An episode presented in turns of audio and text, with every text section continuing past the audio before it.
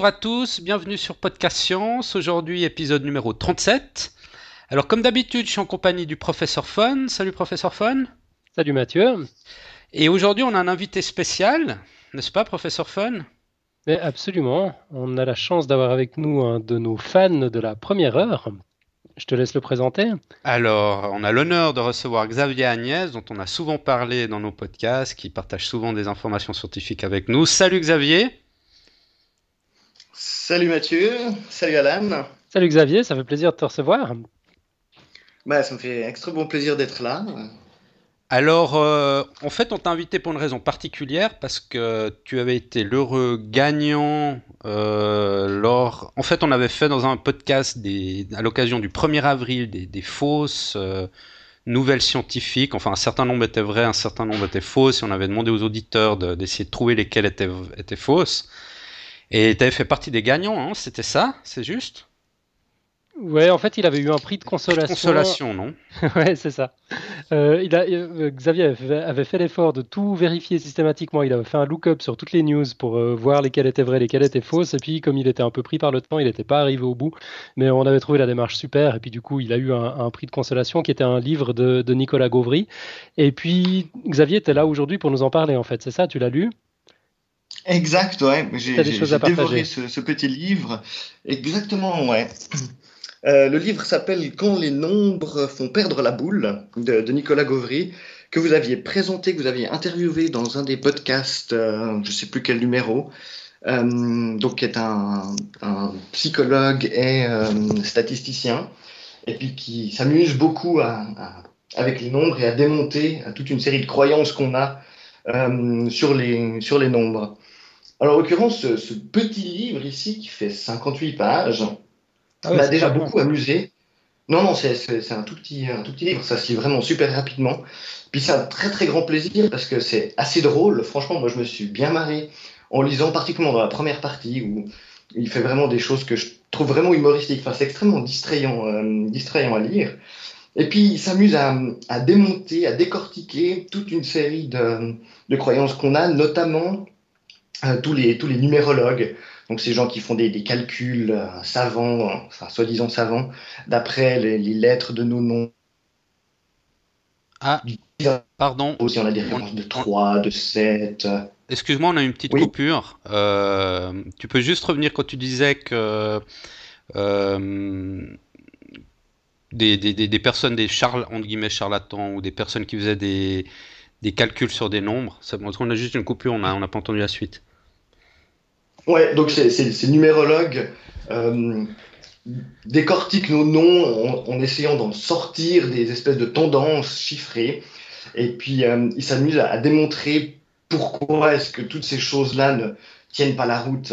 Euh, moi, j'ai relevé deux, trois choses intéressantes dans, dans son livre que je trouvais intéressant de, de, parler. Donc, toute cette partie sur, sur les numérologues, je pense qu'il il le fait bien mieux que moi euh, dans son livre. Moi, je vous encourage fortement à, à vous aller acquérir ce livre puis à le lire parce que c'est vraiment très intéressant. Moi, il y, a deux petites choses dont j'aimerais parler. C'est le, le, paradoxe des anniversaires. Ah, je crois que je peux. La probabilité. Ah ouais. Il est drôle. Peut-être tu pourras répondre correctement à la question. Quelle est la probabilité d'avoir deux personnes qui ont le même jour d'anniversaire dans une assemblée de 30 personnes? Alan? Bonne question. Euh, je sais pas. Je sais pas. J'avais lu aussi ce paradoxe des anniversaires. Je me rappelle qu'il y, a un truc complètement contre-intuitif. Il est beaucoup plus. Je me rappelle plus du chiffre exact, mais la probabilité est beaucoup plus élevée de ce que. ouais, c'est ça. Que ce à quoi on s'attendrait, c'est ça? Alors effectivement, on s'attend à ce que la probabilité soit très faible, sans qu'on ait de chiffre exact. On se dit, la probabilité est très très faible. En réalité, la probabilité pour une assemblée de 30 personnes est de 70,6%. Donc elle est juste énorme. Ouais. Ah ouais, effectivement. Ouais. Mhm. Et euh, il y, a le détail, euh, Nicolas Gauvry a, publié sur son blog euh, en début de semaine, genre lundi, le détail du calcul des, combinatoires, des statistiques pour, pour, arriver à ce résultat. je pense qu'on pourra mettre le lien dans les notes de l'émission. Ouais, bien sûr. comme ça, tout le monde pourra aller, aller voir ce que c'est. Moi, ce que je trouve particulièrement intéressant dans ce, dans ce, dans ce résultat, ça, ça, ça, démontre vraiment à quel point il ne faut pas se fier à son intuition pour faire des raisonnements scientifiques. Mhm. Si tu te bases juste sur ton intuition, bah, tu peux pas arriver. Alors que tu fais un bête calcul de combinatoire, enfin, lui il trouve que c'est assez bête. Moi, euh, j'ai dû mettre un petit peu dedans pour réussir à le comprendre. Mais euh, disons qu'en faisant, en faisant un calcul de, de, statistiques et de combinatoire, tu arrives très vite à la conclusion que finalement, c'est pas un événement rare. Et c'est un, un, événement, enfin un élément qui est utilisé par, par des gens pour faire croire à des coïncidences euh, qui en fait n'en sont pas euh, dans, dans, des assemblées, et puis voilà, à, à, attirer des foules de crédules dans leur, dans leur sillage. Mhm. Et donc, en fait, dans ce livre, il parle d'une part de numérologie, comme tu as dit, et à côté, il, mhm. il, propose aussi quelques exemples, comme celui de l'anniversaire, pour, euh, pour montrer que des cas de figure comme ça, finalement, sont beaucoup plus probables de, ce qu'on veut bien imaginer. C'est un peu ça la, structure du livre. Voilà, enfin, il, prend toute une série de croyances ou, de, faits qui sont utilisés par des charlatans autour des nombres. Euh, donc que ce soit de la, psychologie euh, généalistique, je sais plus comment ça s'appelle maintenant. Euh, donc ça fait appel justement à ces, coïncidences, soi-disant coïncidences sur les dates, euh, qui en fait n'en sont pas, ou des choses comme ça. Puis il les démonte, euh, il les démonte petit à petit, mhm. de manière assez simple. Voilà. Ouais. D'accord. un autre. Euh, oui. Je, je, me demandais s'il s'en prend à, tous les, les nombres qu'on a chargés de sens, comme le 666, ce genre de choses. Il, les démonte aussi. Hein. Tu m'ôtes les mots de la bouche parce que je voulais ah. précisément parler du, du 666. D'accord, euh, euh, qu'on trouve effectivement dans, dans notre culture, mais il y a d'autres nombres qu'on trouve euh, soit dans la Bible, soit dans le Coran, euh, que ce soit le 7, etc. Mhm. et de la symbolique des nombres. Alors en l'occurrence, lui, il parle de, de, de, cette symbolique, puis de la puissance symbolique dans son livre. Moi, c'est pas tout à fait de ça que je voulais parler. C'est que le, fameux 666, selon l'interprétation biblique, ça, pourrait être le, code d'un nom d'une personne, etc. Donc il y a des tas de gens qui ont essayé de, trouver euh, qui pourrait être euh, la bête ou l'incarnation de la bête. Donc ils ont, ils ont torturé des noms, par exemple, euh, comme des, personnages comme Hitler ou comme César, etc. Puis ils ont essayé de leur faire dire, via la numérologie, que c'était un 666, alors que d'autres personnes ne le sont pas. D'accord. Puis j'imagine qu'avec suffisamment d'acharnement, on arrive à faire dire ce qu'on veut, c'est ça? Exactement. Le principe de base, c'est que plus on cherche, plus on va trouver. Mhm. Euh, je cite un petit passage de son livre. Euh, les formules étranges proviennent de deux sortes de découvertes. Celle d'obsédés du 666, qui torturent les nombres des heures durant pour leur faire admettre un 666, et celle fortuite des gens qui calculent toute autre chose et s'amusent de 128 ou 302, mais n'en parlent à personne. Eh bah ouais. On a juste une petite coupure, mais, exactement... je, mais je crois que ça, ça a été, on t'a compris, je crois. Ouais. Donc effectivement, le problème, c'est bien ça, c'est que bah, à partir du moment qu'on cherche quelque chose, on va le trouver. Euh, on pourrait faire ça avec des tas d'autres nombres, euh, ça marcherait tout autant. Mhm. D'ailleurs, d'ailleurs, euh, bon, on en reparlera à la fin de l'émission dans, dans, les news dont on va parler. On, va parler du fameux 21 euh, décembre, donc 21-12 2012, euh, qui, qui est soi-disant annonciateur d'une grande apocalypse. Bon, ah on en reparlera à la fin de l'émission. trois, trois, jours avant Noël, c'est pas très pratique cette histoire. Je sens que les magasins vont être bondés au lendemain de la fin du monde. Mais bon. Euh, ok. Et pour rebondir sur le, dossier 27 euh, de la suite de Fibonacci dont Mathieu avait parlé, euh, c'est en fait le même problème qu'il y a quand on cherche le nombre d'or un peu partout, dans des coquillages, des pommes de pin, des galaxies spirales, etc. On va fatalement finir par le trouver. Ouais. le seul problème, c'est qu'il faudrait regarder toutes les autres fois où on ne l'a pas trouvé pour voir si effectivement, statistiquement, ça a du sens. Mhm. Mhm. D'ailleurs, euh, suite à ce dossier, on, nous avait tweeté, je suis en train de le rechercher là, mais ouais, je crois que c'était Brainfish qui nous avait fait remarquer que je retrouve pas le tweet là sous la main, mais il nous avait fait remarquer qu'en fait le nombre d'or ne s'inscrit pas euh, aussi systématiquement qu'on veut bien le croire dans, les coquilles d'un coquillage. Ça suit pas forcément les, la, spirale euh, logarithmique dont on avait parlé. Oui, parce que le principe, c'est justement qu'on ne fait attention, qu'on ne relève que de les cas où ça marche. a marché. Ouais. Mhm. Et les fois où ça n'a pas marché, on a tendance à les oublier. Voilà. C'est le fameux biais de confirmation mhm. dont Nicolas Gauvry parle. Ouais. Mhm. J'allais le dire. Tu c'est toi qui m'enlèves les mots de la bouche cette fois. Une fois n'est pas coutume. Absolument. Mais euh, il y a une explication relativement rationnelle à tout ça, euh, et il ne faut pas du tout s'inquiéter euh, de, ce fait. Moi, je reciterai encore une fois Nicolas Gauvry, qui dit Reconnaître à tort une coïncidence comme importante alors qu'elle ne l'est pas n'a pas généralement les mêmes conséquences dramatiques que l'erreur inverse qui consisterait à ne pas noter une coïncidence signifiante. Hmm. Exemple plus vite l'homme préhistorique fait le lien entre un cri perçant et l'apparition d'une grosse bête carnivore, et plus il a de chances d'échapper à ces crocs impitoyables. Ainsi, une version darwinienne donne une raison simple et rationnelle à une erreur dont nous sommes tous victimes. Ah ouais, joli, ouais. Ouais, c'est juste. Donc c'est vraiment, c'est des erreurs qu'on commet tous naturellement, possiblement à cause de l'évolution, mais voilà, c'est pas grave de se faire piéger par ça, c'est même assez euh, normal. Il faut juste après essayer d'être vigilant puis de pas retomber dans ces, euh, dans ces pièges-là. Mhm. Ouais, c'est ce qui n'est pas évident, effectivement. Il, parle dans son livre du fameux effet Barnum, dont il avait parlé dans, dans son podcast. Oui, il en parle un peu, ouais, ouais, tout à fait. Oui, oui. L'effet puits. Euh, l'effet puits, c'est ça? En fait, j'ai un vague souvenir de, l'effet Barnum, mais ça m'avait ça, parlé. En fait, on aurait tendance à, rechercher, euh, à valider euh, tout, tout, ce qu'on lit qui nous concerne et qui nous donne une, bonne image de nous-mêmes. C'est une des justifications du fonctionnement de la, de la numérologie, mais de toutes, toutes ces formes de ces différentes pseudosciences qui, qui s'appuient sur des, explications arbitraires pour euh, donner des explications arbitraires. Euh, tout ce qui est test de personnalité, astrologie, ce genre de trucs, euh, ça, fonctionne grâce à ce. C'est une sorte de biais cognitif finalement qui fait qu'on a envie d'être. On, a envie d'être d'être conforté, on a envie de, de, lire, enfin de déceler dans ce type de, de, messages des choses qui, qui nous plaisent, quoi.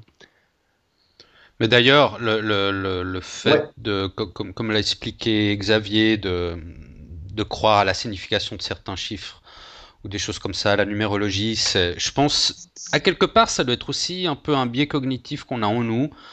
Euh, et, voilà, c'est, comme, comme tu l'as dit, c'est évolutif et on l'a en nous et on a, on a tendance à, se faire attraper dans ces pièges-là. Et bon, on peut rien y faire, il faut juste essayer, comme tu dis, rester vigilant et puis de, de rester un peu euh, cartésien dans, dans, dans l'analyse des, des, phénomènes pour pas tomber dans tous ces pièges.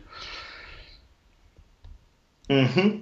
Exact. Oui, il parle tout à fait de, de l'effet Barnum et, ou l'effet puits euh, dans, ce, dans son livre aussi du, du fait qu'on a tendance à, à, chercher des confirmations plus que plus qu'autre chose. Mhm. Moi, ça, ça, a l'air bien passionnant. Et puis tout ça en 58 pages. Alors effectivement, je, je, je vais me précipiter dessus. Bon, on le trouve pas facilement dans le commerce. Hein. Euh, on le trouve sur le site de l'éditeur, on mettra le, lien dans les notes de l'émission. Euh, il, faut le, il faut le commander en ligne, on ne le trouve pas dans les librairies apparemment, c'est un peu dommage, mais bon, c'est la vie. Est-ce que tu avais encore des choses à nous dire, Xavier? Oui, une dernière petite conclusion, euh, reprise aussi de, son livre directement, mot pour mot, comme ça je me, me foule pas trop. Mais j'ai trouvé cette phrase assez, assez intéressante. ça va comme ça. La bonne question n'est pas pourquoi y a-t-il tant de coïncidences mais plutôt pourquoi suis-je étonné par la quantité de coïncidences que je remarque, pourtant conformes à ce que prévoient les probabilités. mais pas tout le monde, pas tout le monde connaît les, ce que prévoient les probabilités. Oui, mais on, sait que euh, notre mode de fonctionnement euh, nous induit euh, à penser des probabilités qui sont fausses, comme dans le cas de l'exemple du paradoxe des anniversaires on a l'impression que la probabilité va être très faible alors qu'en fait elle est très élevée. Donc en fait la problématique c'est pas tellement pourquoi est-ce que la probabilité est élevée, c'est pourquoi est-ce qu'on pense qu'elle devrait être faible. Mhm. Mhm. Ouais, ça, aurait fait une bonne quote, celle-là. Il faut, il faut la noter, Mathieu. tu pourras la recycler. D'accord, bah, je réécouterai l'émission, puis je la noterai sur un petit bout de papier, là, pour une prochaine fois. Non, mais j'en ai, j'en ai, j'en ai, j'en ai, dernièrement, je tombe sur pas mal de quotes, je les, je les mets de côté, il y en a des pas mal, quoi. Celle d'aujourd'hui, je, je l'apprécie tout particulièrement, vous verrez. bon, c'est ok, ben, ben, merci bien Xavier pour, euh, pour nous avoir parlé de ce livre. C'est vrai que ça a l'air, ça a l'air assez intéressant. Surtout, ouais, mais c'est vrai, vrai, que moi ça m'intéresse moi. Moi, je, pense que je suis un des premiers à tomber un peu dans ces, ces biais cognitifs aussi. Enfin, je l'étais, je, je, suis de moins en moins, mais je, je, suis comme tout le monde finalement. Puis c'est vrai que, ouais, ça me plairait de lire ce livre pour essayer de me, de me remettre un peu sur, sur la bonne voie et de voir, de voir les choses avec un peu de recul. Ce que je trouve vraiment important, c'est de se dire que finalement, enfin, tomber dans, dans ces panneaux est, est, tout à fait normal. Ça, ça, voilà, on, fonctionne comme ça. Comme dirait Alan, on est câblé comme ça. euh, maintenant, ce qu'il faut, ce qu'il faut réussir à faire, c'est à, se, se, distancier de ça, et surtout quand on fait des, des analyses scientifiques, euh, que ce soit dans la science ou que ce soit dans, dans la politique ou n'importe quoi, quand on met en avant un certain nombre de faits, il ne faut pas tomber dans ce, dans ce genre de biais. Puis il faut bien expliquer aux gens pourquoi est-ce qu'on n'est pas, euh, on, est, on est dans un résultat contre-intuitif. L'intuition ne fonctionne pas. Bon, on va en rester là alors, d'accord? Mm-hmm. Très bien, ben, merci bien. Euh, tu restes avec nous pour la suite du podcast? Ouais, je serai là. D'accord. Magnifique, ben, tu interviens quand tu veux. Alors, professeur Fon, euh, tu nous as concocté un petit dossier pour aujourd'hui? Ouais, alors petit, je sais pas. En fait, je crois que j'ai dû battre mon record de longueur là. Mais le, sujet était proprement passionnant. J'ai pas pu m'en empêcher. C'est un sujet qui a été demandé il y a quelques temps par Olivier Tripet. Et ben, ça m'a tout de suite branché. C'est les tests ADN. Hmm. Voilà, voilà. Alors, parmi les technologies issues des découvertes scientifiques qui ont impacté en profondeur le fonctionnement de la société, je crois qu'on peut dire que les tests ADN tiennent une belle place parce qu'ils ont bouleversé plein de choses jusqu'au fonctionnement de la justice elle-même. Et l'avantage de l'ADN, c'est que pratiquement tout ce qui est vivant sur Terre laisse sa petite trace clairement identifiable, des bactéries aux baleines, en passant par les champignons, les plantes et les différents animaux. En 1997-97, un test ADN, un test de paternité en l'occurrence post-mortem, avait révélé qu'Yves Montand, décédé six ans plus tôt, n'était pas le père d'Aurore Drossard qui clamait jusque-là être sa fille cachée, comme vous vous en souvenez sûrement. Euh, une année plus tard, en 1998-98, à Seattle, aux États-Unis, à l'issue d'une enquête extrêmement compliquée, l'auteur d'un double meurtre a pu être arrêté grâce aux traces de sang retrouvées sur sa veste et l'analyse ADN indiquait qu'il y avait une chance sur 350 millions que le sang retrouvé ne soit pas celui du chien du couple assassiné. Chien assassiné lui aussi euh, d'ailleurs, je mettrai le lien dans le, dans le dossier sur, euh, toute euh, cette sanglante histoire. bref, 15 ans plus tôt, ça aurait été totalement impossible et l'assassin serait probablement toujours en liberté. En, 2010, je ne sais pas si vous vous souvenez, on a pu reconstituer une grande partie de l'arbre généalogique de Toutankhamon au Caire en partant des restes d'ADN, euh, de restes d'ADN extrêmement fragiles qui avaient plus de 3000 ans. Et en janvier dernier, toute la presse du monde se faisait l'écho de la libération de Cornelius Dupri, innocenté au Texas, après avoir passé 30 ans derrière les barreaux pour un viol et un braquage qu'il n'avait pas commis. Euh, donc grâce au test ADN.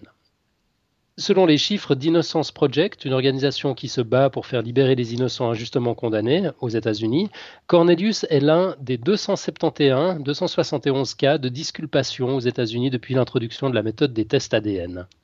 Euh, donc, ouais, c'est quand même un truc vraiment important. Ces, ces tests ADN, il y, a des, il y, a des vies qui sont en jeu, des vies, des destins qui sont, qui sont bouleversés. Pour faire un petit lien avec l'actualité, j'imagine que Dominique Strauss-Kahn euh, attend avec ah, impatience ces tests ADN. j'imagine aussi, effectivement. Donc, euh, ouais, ces quelques exemples suffisent à donner une, une idée de l'importance et des enjeux des tests ADN. Et puis, bon, on va essayer d'examiner tout ça d'un petit peu plus près dans, dans ce dossier. On va commencer par le commencement. Qu'est-ce que l'ADN Alors l'ADN, vous, savez à quoi correspondent les initiales? Je vous fais un petit quiz comme ça à, froid, je suis vache. Hein. Oui. C'est acide désori... désoxyribonucléique. Oh, vous êtes trop fort. Ah, effectivement, c'est le petit nom de l'acide désoxyribonucléique. Euh, c'est la molécule présente dans toutes les cellules vivantes qui renferme l'ensemble des informations nécessaires au développement et au fonctionnement d'un organisme. Et puis, c'est aussi le support de l'hérédité parce qu'il est transmis lors de la reproduction de manière intégrale ou non. L'ADN porte l'information génétique et constitue ce qu'on appelle le génome des êtres vivants. C'est l'ADN qui va déterminer la couleur des yeux, des cheveux, la stature, la densité des os et de nombreux autres traits. Euh, L'ADN est très long. Le chromosome 1 humain, donc juste le, premier chromosome, tout déplié, mesure à lui tout seul 8,3 cm.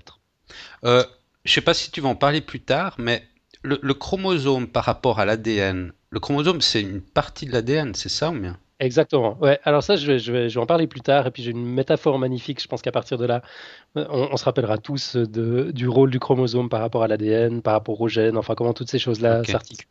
Mais j'y viens, j'y viens tout de suite.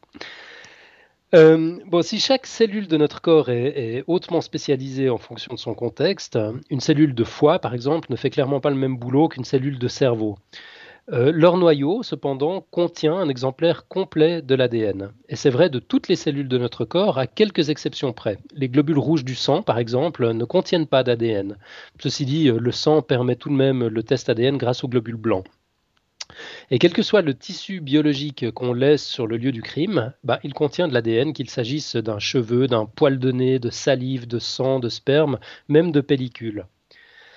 Euh, chaque brin d'ADN. Euh, je, t'arrête de nouveau, excuse-moi. Vas-y, vas-y, arrête. Mais toujours. Lorsqu'on fait des tests ADN, il faut évidemment que la police ait une banque de données euh, avec l'ADN registré du, de l'éventuel coupable. Non? Absolument. Pour faire une comparaison. Oui. Mais si moi, par exemple, demain, je commets un crime, la police, enfin, j'imagine qu'elle n'a pas, elle n'a pas mes, données ADN. Donc, euh, même si elle les retrouve, elle retrouve des traces de mon ADN sur le lieu du crime, comment elle va remonter jusqu'à moi si elle n'a pas mes données ADN alors, elle n'a pas que ces outils-là, euh, la, police, hein, pour trouver un suspect. Il y a les témoignages, enfin, il y a, toutes, les techniques euh, classiques qui vont permettre d'identifier des suspects. Et puis, une fois qu'on a identifié des suspects, on va comparer leur ADN mhm. aux traces d'ADN qu'on a trouvées sur les lieux du crime. Mhm. Pour autant qu'on ne les ait pas déjà trouvées dans une, dans une base de données, effectivement. Euh, mais dans ton cas, si tu n'as jamais commis de crime, il n'y a pas de raison que la police soit au courant de, ton ADN, effectivement. Mhm. Pas encore. Donc, on va retourner un petit peu au détail de notre, de notre ADN.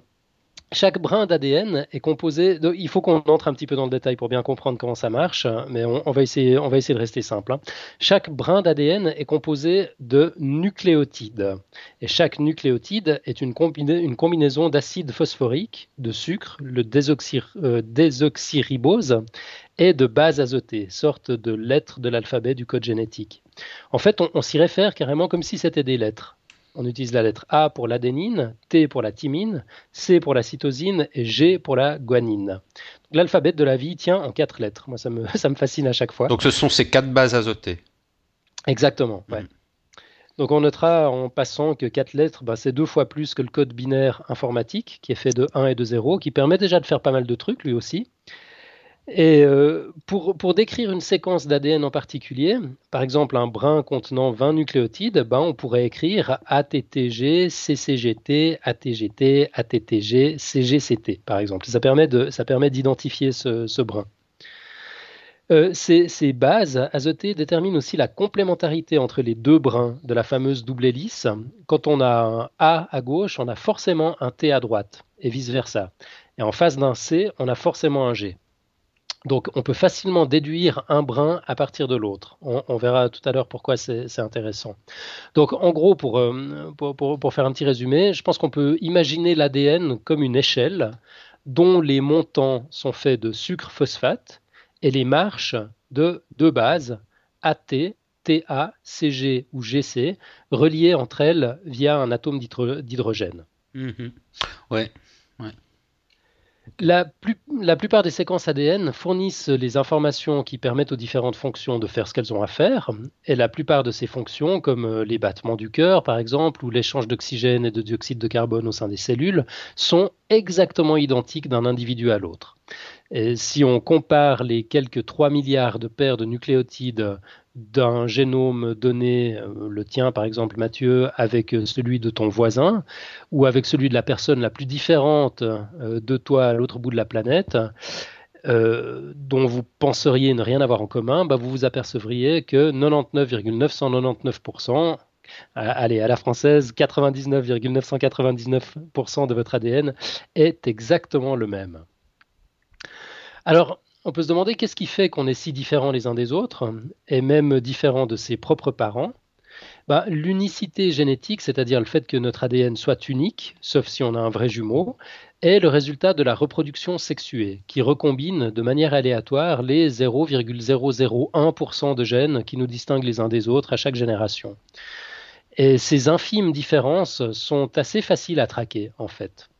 Euh, sont assez euh, difficiles à traquer. Elles, étaient difficiles à traquer jusqu'en 1985, où une équipe de chercheurs de l'université de Leicester en Angleterre, sous la houlette de Lord Alec Jeffreys, docteur en génétique, a mis au point une technique pour déterminer une empreinte génétique spécifique à chaque individu. Euh, donc là aussi, dans les, notes du dossier, il y aura un lien vers l'abstract de l'article original qui avait été publié dans la revue Nature, euh, qui a tout changé cette, euh, année-là. étonnamment, ces empreintes génétiques ne se basent pas sur les 2% de séquences ADN dites codantes, c'est-à-dire qui se traduisent en protéines en protéines qui donnent des instructions spécifiques aux cellules, mais euh, sur les séquences non codantes, qui constituent plus de 98%, 98% de notre patrimoine génétique, et qu'on connaît mieux sous le nom, euh, le nom délicat euh, d'ADN poubelle, ou junk DNA en anglais, parce qu'on a longtemps pensé que ça servait à rien on est en train d'en revenir un petit peu. On s'aperçoit que c'est un peu plus subtil que ça. Enfin, ça, ça fera sans doute l'objet d'un autre... Ça m'aurait étonné que 99% de l'ADN ne serve à rien. La nature, elle, fait quand même bien les choses. tu sais, la nature, elle n'a pas, a pas de plan. la nature, elle recycle, elle fait avec ce qu'elle a. Euh, mais je, suis d'accord avec toi. Je pense que ce 98% euh, doit, doit, quand même servir à quelque chose. On ne sait, on sait juste pas encore à quoi. Euh, alors, on va continuer de, poser le décor, rentrer un petit peu dans, le détail du, patrimoine génétique. On va examiner euh, les chromosomes, les locus et les allèles. Euh, donc, les, chromosomes sont les supports de l'ADN à proprement parler. L'être humain en compte 46, soit 22 paires homologues ou autosomes, c'est la même chose, numérotés de 1 à 22, et une paire de chromosomes sexuels XX ou XY. On a donc 23 paires de chromosomes, contrairement aux autres hominidés qui en comptent 48. Pour la petite histoire, dans la lignée humaine, deux chromosomes ont fusionné il y a quelques millions d'années. Le deuxième et le troisième, sauf erreur. Euh, mais enfin bon, ça c'est un autre sujet. Le nombre de chromosomes varie grandement d'une espèce à l'autre. Euh, le chien et la poule, étonnamment, en compte 78, 78. Le pigeon en compte 16, le chat 38, la vache 60, le seigle 14, le blé 42, la fougère 1200, le crocus 6. Enfin bref, il ne faut pas essayer d'y trouver une quelconque logique. Euh, je crois qu'il n'y en, en a juste pas. Alors ma fameuse métaphore, là, pour bien comprendre comment est organisé notre patrimoine génétique, euh, j'adore la métaphore qui est proposée par Matt Ridley dans, dans un livre assez génial qui s'appelle euh, The Genome, Autobiography of a Species in 23 Chapters, qui est un peu vieux, il date de 2000, euh, mais il, est, il est vraiment bien. Donc il nous dit, il y a 23 chapitres appelés chromosomes. Chaque chapitre contient plusieurs milliers d'histoires appelées des gènes chaque histoire est faite de paragraphes appelés exons qui sont entrecoupés de publicités, les introns. Et chacun de ces paragraphes est constitué de mots de trois lettres qu'on appelle les codons. Enfin, chaque mot est écrit avec des lettres appelées les bases. Alors, on, vient de voir maintenant les chapitres ou chromosomes. On a vu il y a un instant les lettres ou les bases, donc les fameux A, T, C, G. On va garder tout ce qui se trouve entre deux pour un autre dossier probablement. Euh, mais enfin, je, trouve, intéressant de, voir cette hiérarchie. Et si, on reprend cette métaphore, euh, l'ADN représenterait le livre en entier C'est ça, c'est exactement ça. Le, génome, c'est le livre en entier. Euh, Elle est excellente cette métaphore. Bien, hein mhm. ça, ça me plaît beaucoup. Euh, donc voilà, là on a vu le chromosome. Maintenant, un locus. Qu'est-ce que c'est qu'un locus? Un locus, c'est un emplacement physique précis et invariable sur un chromosome, justement. C'est comme une adresse sur un échiquier ou euh, pour, pour les utilisateurs de l'informatique, une adresse sur un tableur. Sauf qu'à la place de A3 ou C6, bah, on trouvera par exemple 6P21.3. C'est un exemple que j'ai piqué à Wikipédia. Donc 6P21.3, le 6 indique la sixième paire de chromosomes, le P indique qu'il se situe sur le bras court du chromosome, et le 21.3 révèle la position exacte du locus. Donc c'est le lieu où se trouve le, gène, si vous mhm. voulez. Ensuite, un allèle, parce qu'on a, un peu tendance à confondre locus, allèle et gène. Et puis là, quand on parle de, test ADN, c'est important de, important de faire la différence. Donc, ce qu'on appelle les allèles, c'est les différentes versions d'un même gène. Euh, là aussi, j'aime bien l'exemple de Wikipédia, très parlant. Il nous dit, dans le cas du gène déterminant le groupe sanguin, A, B ou O, situé sur le chromosome 9 humain, donc on nous donne même l'adresse, c'est 9Q34.1 et 9Q34.2, L'un des allèles A code la présence de la substance A. Donc ça va déterminer le groupe sanguin A. Un autre B, la présence de la substance B. Et un troisième allèle, 0, O, ne codant pas d'enzyme actif, détermine chez l'homozygote OO, c'est-à-dire une personne qui a les deux gènes, le, gène de la mère et du père qui est, en, qui est en O, ça va déterminer le groupe O. Donc en d'autres termes, un allèle, c'est une des valeurs possibles pour un gène donné pour reprendre une métaphore un peu informatique, c'est comme une liste déroulante dans, un formulaire informatisé. Il y a, différentes valeurs euh, qui, sont dedans, mais ce, sera toujours la, même liste. Donc voilà, les présentations étant faites, on peut maintenant passer au test ADN à proprement parler. Alors dans l'ADN non codant, on trouve des petites séquences qui varient d'une personne à l'autre. On les appelle les STR pour Short Tandem Repeats en anglais. Ça veut dire des séquences répétées en tandem. En français, ça a donné microsatellite. Il faut surtout pas me demander pourquoi. Donc une séquence d'ADN euh, une séquence d'ADN poubelle typique ressemblera peut-être à TCAAG, TCTT, CGGT, TCAT, c'est un exemple que j'ai piqué euh, dans, un excellent bouquin, Genetics for Dummies, de Tara Roden Robinson. Euh, une courte séquence STR, donc Short Tandem Repeat, ressemblera plutôt à ceci. TCAT, TCAT, TCAT, TCAT, TCAT, enfin, etc. Vous avez, vous avez compris. Donc, c'est une séquence où les quatre lettres se répètent un certain nombre de fois. ah, donc quand, il y a une répétition, on parle de STR. Exactement, ouais. Et le nombre de répétitions trouvées dans des paires de STR sont des allèles, justement, et varient d'une personne à l'autre. Donc dans un même locus, à un même emplacement, les allèles de la séquence STR ne seront pas les mêmes d'un suspect à l'autre. Ces variations sont appelées polymorphismes, donc poly plusieurs, morph forme. Le, le polymorphisme naît d'erreurs dans le processus de copie des gènes.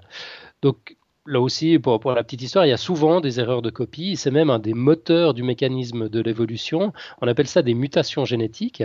Lorsqu'elles concernent des fonctions utiles, elles ne passent pas inaperçues. Dans la nature, soit elles sont favorables à la survie, comme par exemple, je sais pas, des, dents plus longues, très utiles en certaines circonstances. Du coup, elles sont favorisées. Ou alors, elles ne le sont pas et se retrouvent éliminées par le mécanisme de la sélection naturelle. Ce serait le cas de dents trop courtes, par exemple. Euh, je n'ai pas trouvé de meilleur exemple, mais il y, en a, tout plein. enfin bref, donc de l'ADN non codant, bah, ces erreurs, elles restent simplement là, elles s'accumulent de génération en génération, euh, elles, changent encore, elles varient au, fil des générations, euh, et puis elles auraient continué de passer inaperçues jusqu'aux travaux de l'équipe de chercheurs de Leicester dans les années 80. Donc si on reprend notre polymorphisme, admettons que on, va travailler là dans notre exemple avec un chromosome 1 virtuel qui n'a que deux locus, locus ou loci au pluriel, on peut dire les deux. Donc pour le suspect numéro 1, par exemple, on pourrait trouver qu'un marqueur STR sur le locus A a la même longueur dans les deux chromosomes. Souvenez-vous, à part les chromosomes sexuels chez le mâle, XY, tous les chromosomes viennent en paire. Il y en a un qui vient du père, un qui vient de, la mère. Euh, et on peut avoir des, choses différentes, évidemment, entre, entre les deux chromosomes. Donc notre suspect numéro 1, il est homozygote pour le locus A. Euh, sur le locus B, notre suspect numéro 1, toujours, aurait deux allèles de longueur différente. Là, il est hétérozygote sur le locus B. Maintenant, si on prend le suspect numéro 2, on va dire que lui, il a des allèles de longueur différente sur le locus A. Donc, contrairement au suspect numéro 1, il est hétérozygote pour le locus A. Donc, on sait déjà à coup à peu près sûr que le suspect 1 n'est pas le suspect numéro 2. Euh, mais ça, ça ne nous dit pas encore euh, lequel des deux se trouvait sur les lieux du crime, évidemment. Et puis, bon, on regardera quand même euh, chez notre suspect numéro 2 le locus B à tout hasard pour constater que le suspect numéro 2 a le même nombre de répétitions dans ces deux marqueurs STR et qu'il est homozygote pour le locus B. Tout le contraire de l'autre suspect. Voilà, on a compris le principe, on va regarder un petit peu les détails. Sur la scène du crime, d'abord. Donc sur place, la police scientifique doit commencer par collecter des preuves. Donc non seulement toutes les traces biologiques humaines, essentiellement du sang, de la salive, du sperme, des cheveux comme on l'a vu, mais également des traces non humaines comme des racines, des feuilles, le pollen des plantes. Euh, bêtement parce qu'on va peut-être en retrouver sur les habits d'un des suspects indiquant qu'il se trouvait là, euh, ou encore des poils ou du sang d'animaux. Pour collecter leurs échantillons, les enquêteurs doivent être extrêmement prudents parce que leur propre ADN peut se mélanger comme de rien à l'ADN laissé sur place par les différents protagonistes. Ils doivent porter des gants, des masques, éviter de tousser, éviter d'éternuer et bien sûr couvrir leurs cheveux. Euh, on, l'a dit, on l'a vu, les pellicules contiennent aussi de l'ADN. Euh, donc c'est vraiment vite arrivé une contamination, euh, même en faisant très attention. Euh, je, peux, t'arrêter? Je t'en prie. Je ne sais pas si tu allais, en, en parler. Il y a eu cette histoire qui a fait scandale. Je crois que c'était en Allemagne, mais je suis plus sûr, où il y avait le, fameux tueur fantôme. Euh, dont les tests ADN se retrouvaient partout, partout, partout. Et puis on se disait, mon Dieu, mon Dieu, mais il y, a, un tueur en série qui est en train de sévir, c'est absolument terrible. Puis on ne sait pas qui c'est. Et, donc on lui a attribué des, dizaines de, de, cas. Et finalement, on s'est rendu compte que c'était de l'ADN d'une laborantine, je crois, qui fabriquait les éprouvettes qui servaient au test ADN. Mhm. D'accord. bah, j'avais pas entendu parler de cette histoire, euh, mais c'est vrai maintenant. Contamination, donc euh, avant même la prise d'échantillons. Donc c'est durant la phase d'analyse, en fait, enfin la fabrication des, choses qui servent à l'analyse. Ouais. Il faudrait que je retrouve la, la source de, ça. Bah écoute, euh, là j'ai juste tapé dans Google et puis j'ai trouvé tout de suite un article qui en parle. Je mettrai le, je mettrai le lien dans les notes de l'émission. Ah voilà. Voilà, c'est un article de l'Express euh, qui date de 2009, 30 mars 2009. Quelle mémoire Est titré euh, pas de tueuse fantôme, mais une erreur monstre. Mhm. Euh, c'était en Allemagne, c'est ça? C'était en Allemagne, ouais, ouais, absolument. Ouais. bien vu, bah, c'est exactement ça. Donc, il faut vraiment être, euh, vraiment être extrêmement prudent. Et puis donc on va, on va retourner sur notre scène du crime. Donc ces différentes traces biologiques, elles n'attendent pas suspendues en l'air dans des bulles que les enquêteurs les ramassent. Il faut encore les chercher activement partout où c'est possible. Pour la salive, par exemple, on va la prélever sur les chewing-gums, sur des mégots de cigarettes, sur les enveloppes, euh, les brosses à dents, les rasoirs. Euh, il, faut, penser à tout. Même les Q-tips peuvent, peuvent révéler des indices. Évidemment, le mieux, c'est de trouver du sang parce que la plus infime gouttelette contient quelques 80 000 globules blancs, dont chacun des noyaux contient un jeu complet d'ADN. Accessoirement, il faut faire vite, parce que l'ADN, comme toutes les molécules biologiques, peut se dégrader. Euh, d'ailleurs, il existe une classe particulière d'enzymes, les exonucléases, qui a pour seul et unique but dans la vie de dévorer l'ADN. Et puis on en trouve évidemment partout, ces exonucléases, euh, sur la peau, sur les surfaces qu'on touche, et tout, particulièrement chez les bactéries. Donc les enquêteurs vont devoir très rapidement protéger leurs échantillons en les plaçant dans des conteneurs stériles et secs. Tu as, une, idée du, de l'ordre de grandeur? De De combien de temps, combien de temps l'ADN peut, peut, rester stable avant d'être dévoré par des exonucléases ou, ou s'abîmer? euh, pas, pas, la moindre. Je pense qu'il y a un facteur chance qui est, qui est, qui est important. Mais on parle d'heures ou de minutes euh, eh bah, tu, tu, viens de me donner des devoirs pour la semaine prochaine. euh, que, comme ça, j'en sais rien. Je, vais, je, je, je, ferai un petit, euh, un, un, petit addendum la, la, la, semaine prochaine avec cette question. Là, tu as raison, elle est, elle est excellente. Donc, de, de, retour au labo, euh, les échantillons collectés évidemment ne contiennent pas que de l'ADN, ce serait pas du jeu, ce serait trop facile. Donc la première chose à faire va consister à extraire l'ADN de ces échantillons. Il y a plusieurs méthodes pour le faire. Antoine en avait démontré une d'ailleurs dans l'épisode numéro 4 de C'est pas faux. Euh, on mettra le lien dans le, dans le dossier. Ça s'appelait le corollaire de l'ADN. Ça se trouve à 9 minutes 54 de, de la vidéo où on, le voyait extraire son propre ADN. Je sais, sais, pas si vous vous souvenez. Mhm. Euh, mais donc, en, général, dans le laboratoire, on va, respecter, quelle que soit la méthode, on va respecter les, étapes suivantes. D'abord, on va ouvrir les cellules pour libérer l'ADN. C'est un processus qui s'appelle la lyse. Alors, rapide définition de notre ami Wiki. On détruit l'intégrité physique de la membrane plasmique des cellules par l'action d'un agent physique, chimique ou biologique. Donc, en d'autres termes, on, casse la cellule pour, euh, pour l'ouvrir. On casse la cellule euh, et la membrane qui entoure son noyau pour, en sortir l'ADN. Ensuite, on va retirer les protéines qui constituent l'essentiel de l'échantillon prélevé en les digérant avec une enzyme. Et puis finalement, on va extraire l'ADN de la solution en y ajoutant de l'alcool. Une fois qu'on a pu isoler l'ADN, on l'analyse au moyen d'une technique appelée PCR pour Polymerase Chain Reaction ou réaction en chaîne par polymérase en bon français. Euh, au début de la technique, on utilisait une autre méthode qui s'appelait RFLP, mais elle prenait beaucoup de temps et nécessitait euh, des quantités importantes d'ADN pour fonctionner. Et selon les différentes sources que j'ai pu consulter, bah, elle n'est plus utilisée aujourd'hui du tout, donc on ne va pas en parler.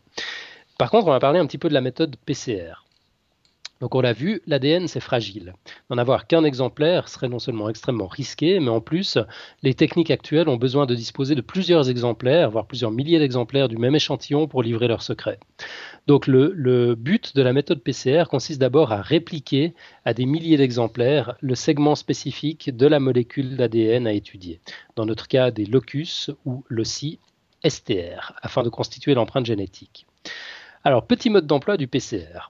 D'abord, pour répliquer de l'ADN selon la méthode PCR, il faut commencer par séparer les deux brins de la double hélice pour accéder aux bases azotées, donc nos fameuses lettres A, T, C, G, qui sont normalement protégées par l'acide phosphorique et le sucre. Donc en gros, elles sont, elles sont protégées par les, montants des, échelles. Donc il va falloir, si on reprend l'image de l'échelle, il va falloir la scier, scier chaque marche de l'échelle euh, en son milieu euh, pour se retrouver avec deux demi-échelles dans le sens de la longueur.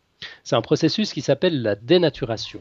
Et les liaisons hydrogènes qui relient les deux brins sont extrêmement solides, mais peuvent être défaites en faisant chauffer les molécules quasi au point d'ébullition à 100 degrés. Euh, le reste des composants de la molécule reste intact. Du coup, on se retrouve avec deux brins dont les bases sont parfaitement accessibles. Euh, chacun de ces brins correspond à une base différente qui s'emboîte, on avait dit, c'est ça? Exactement, ouais. Et à la, fin de la dénaturation, on refroidit la mixture et le processus d'hybridation peut démarrer. Alors qu'est-ce que c'est que ça? Dans le double brin, justement, ça s'emboîte. Les A d'un brin sont toujours en face des T de l'autre et vice-versa. Les C se mettent avec les G. Et chaque brin, du coup, peut servir de moule à l'autre. Et le haut d'un brin doit correspondre au bas de l'autre. En fait, en génétique, on ne parle pas de haut et de bas, mais de polarité 3' et 5'. Mais bon, pour ce que j'en ai compris, ça veut dire la même chose. C'est le haut et le bas de l'échelle. Et l'extrémité 3' d'un brin se trouve en face de la 5' de l'autre et vice-versa. Bref, ce qu'on va retenir, c'est qu'avec un seul brin, avec une demi-échelle, on peut reconstruire l'autre. Donc nos brins séparés vont servir de matrice pour la mise au point d'un nouveau double brin. On va leur fournir des extraits ADN complémentaires appelés des amorces qu'on aura préalablement marqués avec des teintures fluorescentes de sorte que les STR de longueur similaire ne puissent pas être confondus les uns avec les autres s'ils proviennent de différents gènes. Une fois que les amorces ont trouvé leur segment correspondant, les TAC polymérases entrent en scène. Alors polymérase, c'est le P dans PCR. Les TAC-TAQ polymérases sont des enzymes isolées à partir d'une bactérie. Là non plus, on ne va pas entrer dans les détails, c'est un peu compliqué, mais on va simplement retenir que ces polymérases vont permettre de construire les nouvelles molécules d'ADN. Euh, cette partie du processus s'appelle extension. Donc les polymérases ajoutent des bases azotées à l'extrémité 3' d'un brin et à l'extrémité 5' de l'autre en suivant l'ordre de la matrice. À la fin du processus, comme on travaille à plus basse température qu'à l'étape 1, les liaisons hydrogène nouvellement formées sont encore intactes et donc notre ADN cloné a bien deux brins. Donc à l'issue de ce premier cycle PCR, on a donc deux copies exactement identiques du segment STR qu'on souhaitait copier. Mais deux copies, ce n'est pas encore suffisant la détection de l'empreinte génétique par les lasers. Il, en faut des, centaines de milliers pour que ça, puisse fonctionner. Euh, mais comme chaque cycle double le nombre de segments, en fait, ça va très vite. Après un deuxième cycle complet dénaturation, hybridation, extension, on a déjà quatre copies. Après 5 cycles, on a 32 copies, puis après 30 cycles, on a 1 milliard 73 741 824 copies du STR cible. Euh, bon, petite remarque, là on a fait tout notre calcul comme si on étudiait qu'une seule cellule à la, fois. Évidemment, dans la vraie vie, on parle plutôt de quelques dizaines de milliers de cellules, euh, ce qui donne quelques billions de copies à l'arrivée. Et on fait ça avec plusieurs locus. Minimum 10 au Royaume-Uni, 13 aux États-Unis, et on a notre empreinte génétique. Alors après, il faut les lire, ces, empreintes. Alors pour cela, on utilise un processus qu'on appelle électrophorèse. Euh, excuse-moi, tu as dit qu'on faisait ça sur plusieurs cellules, non? Oui, euh, bien sûr. Ouais. Mais donc, euh, chaque, on, a, avais dit aussi avant que on a par exemple dans le corps humain différents types de cellules qui n'ont qui n'ont pas forcément, il y a un, il y a un arrangement un peu différent, non? Selon où je me trompe. Non, non, l'ADN est, toujours le, est toujours le même. Après, certains gènes vont être exprimés dans certains contextes, alors qu'ils vont rester, euh, ils vont rester silencieux dans d'autres. D'accord, voilà, c'est juste. le, voilà, le, patrimoine génétique, au départ, il est le même. Tu prends n'importe quelle cellule du, corps et tu as, des exemplaires complets de, l'ADN. Mhm, d'accord. Euh, donc, pour lire les, empreintes génétiques, euh, on va utiliser un processus qui s'appelle l'électrophorèse. Euh, en fait, c'est un, processus qui exploite le fait que l'ADN soit chargé négativement. Donc, on va passer un courant électrique dans un gel et on y injecte l'ADN issu du PCR. L'ADN est attiré vers le pôle positif et les petits fragments STR se déplacent, se déplaçant plus vite que les grands. Le STR, les STR pardon, se trient en fonction de leur grandeur. Et parce qu'on a tagué les fragments avec une teinture fluorescente, ben, un laser piloté par ordinateur est capable de les lire et de les stocker dans l'ordinateur pour les comparer à d'autres empreintes génétiques qui sont soit comme, euh, soit comme tu l'as relevé tout à l'heure Mathieu, prélevées sur d'autres suspects ou alors qui figurent déjà dans une base de données. Donc voilà, finalement c'est aussi simple que ça.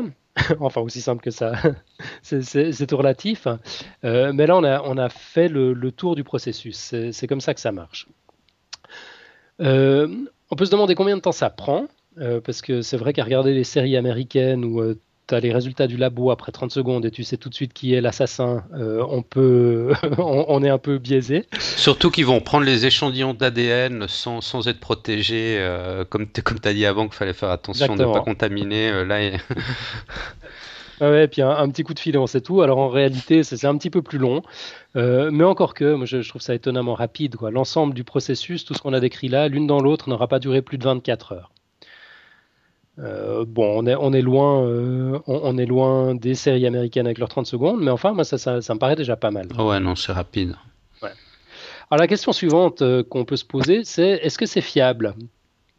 Alors là, c'est important de garder à l'esprit qu'on parle toujours d'une probabilité, et cette probabilité n'est jamais de 100%. Pour cela, il faudrait que l'intégralité des deux génomes comparés soit identique et pas juste quelques locus. Et puis évidemment, il faudrait aussi qu'on soit absolument assuré qu'il n'y ait pas de risque de contamination, de destruction de, l'ADN, etc. Donc il y, a, toujours, toujours, toujours un risque d'erreur. Donc à ce stade, euh, je dois faire un nouveau petit crochet dans mon récit. Euh, je vais vous emmener en Angleterre en avril 1999, 99, il y a 12 ans. À l'époque, on y réalisait les tests ADN sur 6 locus seulement et la police a retrouvé de l'ADN sur les lieux d'un cambriolage. Il se trouve que cet ADN matchait avec l'un des 700 000 échantillons contenus dans la base de données euh, de l'époque. Et ni une ni deux, bah, la police se pointe chez le suspect, elle arrête Manu Militari, euh, c'était un homme malade de Parkinson, un stade très avancé. Il pouvait à peine s'habiller tout seul et il semblait vraiment peu vraisemblable qu'il soit allé jouer les cambrioleurs à 300 km de chez lui. Mais bon, c'est un détail qui n'a frappé personne parce que la science avait parlé, euh, le suspect avait beau son innocence et disposer d'un alibi en béton armé, le test ADN euh, avait parlé. Le risque d'erreur n'était que d'un sur 37 millions, donc direction prison, où il est resté pendant plusieurs mois, jusqu'à ce que son avocat obtienne un nouveau test ADN qui soit réalisé cette fois sur 10 locus et pas sur 6. Et bingo, si les six premiers allèles étaient identiques entre l'ADN de l'accusé et l'échantillon trouvé sur place, bah les quatre suivants, en revanche, n'avaient absolument rien à voir. Et c'est depuis ce cas euh, retentissant que le Royaume-Uni utilise 10 sites et non plus 6 pour ses tests ADN. Mhm. Et les États-Unis sont allés un peu plus loin, même ils en utilisent 13, ce qui réduit le risque d'erreur à 1 pour 53 quintillions. Alors je ne suis même pas sûr que le mot existe en français. C'est 53 euh, suivi de 18 zéros. Ah ouais, quand même. Voilà. Voilà, je crois qu'il y a quand même peu de chances de se tromper. Effectivement. Mais enfin, bon, ça c'est pour les maths, mais il y a quand même d'autres sources d'erreurs, comme la contamination, par exemple, l'exemple que nous a donné Xavier tout à l'heure. Euh, et puis, ben, il faut garder à l'esprit que les virus et les bactéries sont absolument partout, arrivent à se jouer de nos systèmes immunitaires qui sont plutôt super élaborés. Euh, donc, on peut, très bien imaginer que le pauvre échantillon d'ADN collecté, tout seul, sans défense, sans système immunitaire, euh, soit très, très facilement contaminé. Bref, la méthode est fiable quand même. Hein. C'est sans doute ce qu'on a fait de plus fiable depuis l'invention du concept de justice. Mais enfin, malgré tout, une petite erreur n'est jamais complètement exclue. C'est quelque chose qu'il faut, qu'il faut garder à l'esprit. Euh, là, je me suis essentiellement concentré sur les, sur les tests euh, utilisés en, en, médecine légale, enfin chez la police scientifique. Pour les tests de paternité, je vais quand même en dire deux mots rapidement, avant de presque conclure. Euh, on, l'a vu, chaque chromosome a deux emplacements identiques. L'un provient du père, l'autre provient de la mère. Alors pour les tests de paternité, on va utiliser exactement la même technique qu'on vient d'évoquer, mais simplement on va y chercher euh, des, résultats un peu différents. C'est-à-dire que si systématiquement l'un des deux allèles est identique pour les extraits comparés, ça peut être n'importe lequel, hein, à gauche ou à droite, du moment qu'il y en a un sur les deux euh, qui est identique, eh ben, il y a un rapport de filiation d'une génération. C'est aussi simple que ça. Euh, voilà, alors demain, demain les, tests ADN. Jusqu'ici, ces, tests sont en somme une, extension de la technique des empreintes digitales. On va comparer les traces trouvées sur la scène du crime avec une base de données euh, de traces laissées par des suspects. Euh, on, fait le lien entre les deux et puis c'est comme ça qu'on arrive à, matcher. Bah, demain, les tests génétiques pourraient carrément aller un peu plus loin et avoir un effet prédictif en établissant des portraits robots sur la base d'un prélèvement ADN. C'est en tout cas l'objectif que s'est fixé le docteur Mark Shriver de l'Université d'État de Pennsylvanie, qui pense être en mesure de produire la photo de quelqu'un une fois que son équipe aura pu identifier 500 marqueurs faciaux et 500 marqueurs d'hérédité. De ce que j'ai compris, il a encore du boulot. Hein. Pour le moment, de la peau, mais enfin, c'est un début. Mais quand, quand, quand tu dis 500 marqueurs faciaux, euh, dans des, des, prélèvements sur la peau comme ça du visage non, pas du tout. C'est dans les gènes, puisque tout ça est, encodé dans les gènes.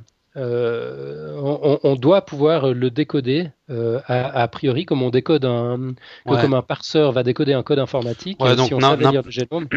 ok donc n'importe quel gène que je peux avoir dans le corps même euh, il aura un marqueur facial exactement le, le, problème c'est qu'aujourd'hui on ne sait pas bien les décoder encore il y a un truc qui, me paraît quand même étrange, c'est que je sais que par exemple pour les, empreintes digitales, la forme de tes empreintes digitales et justement ce pourquoi elles sont uniques, euh, c'est pas un facteur génétique, ça dépend des, pressions euh, subies pardon, euh, durant la grossesse.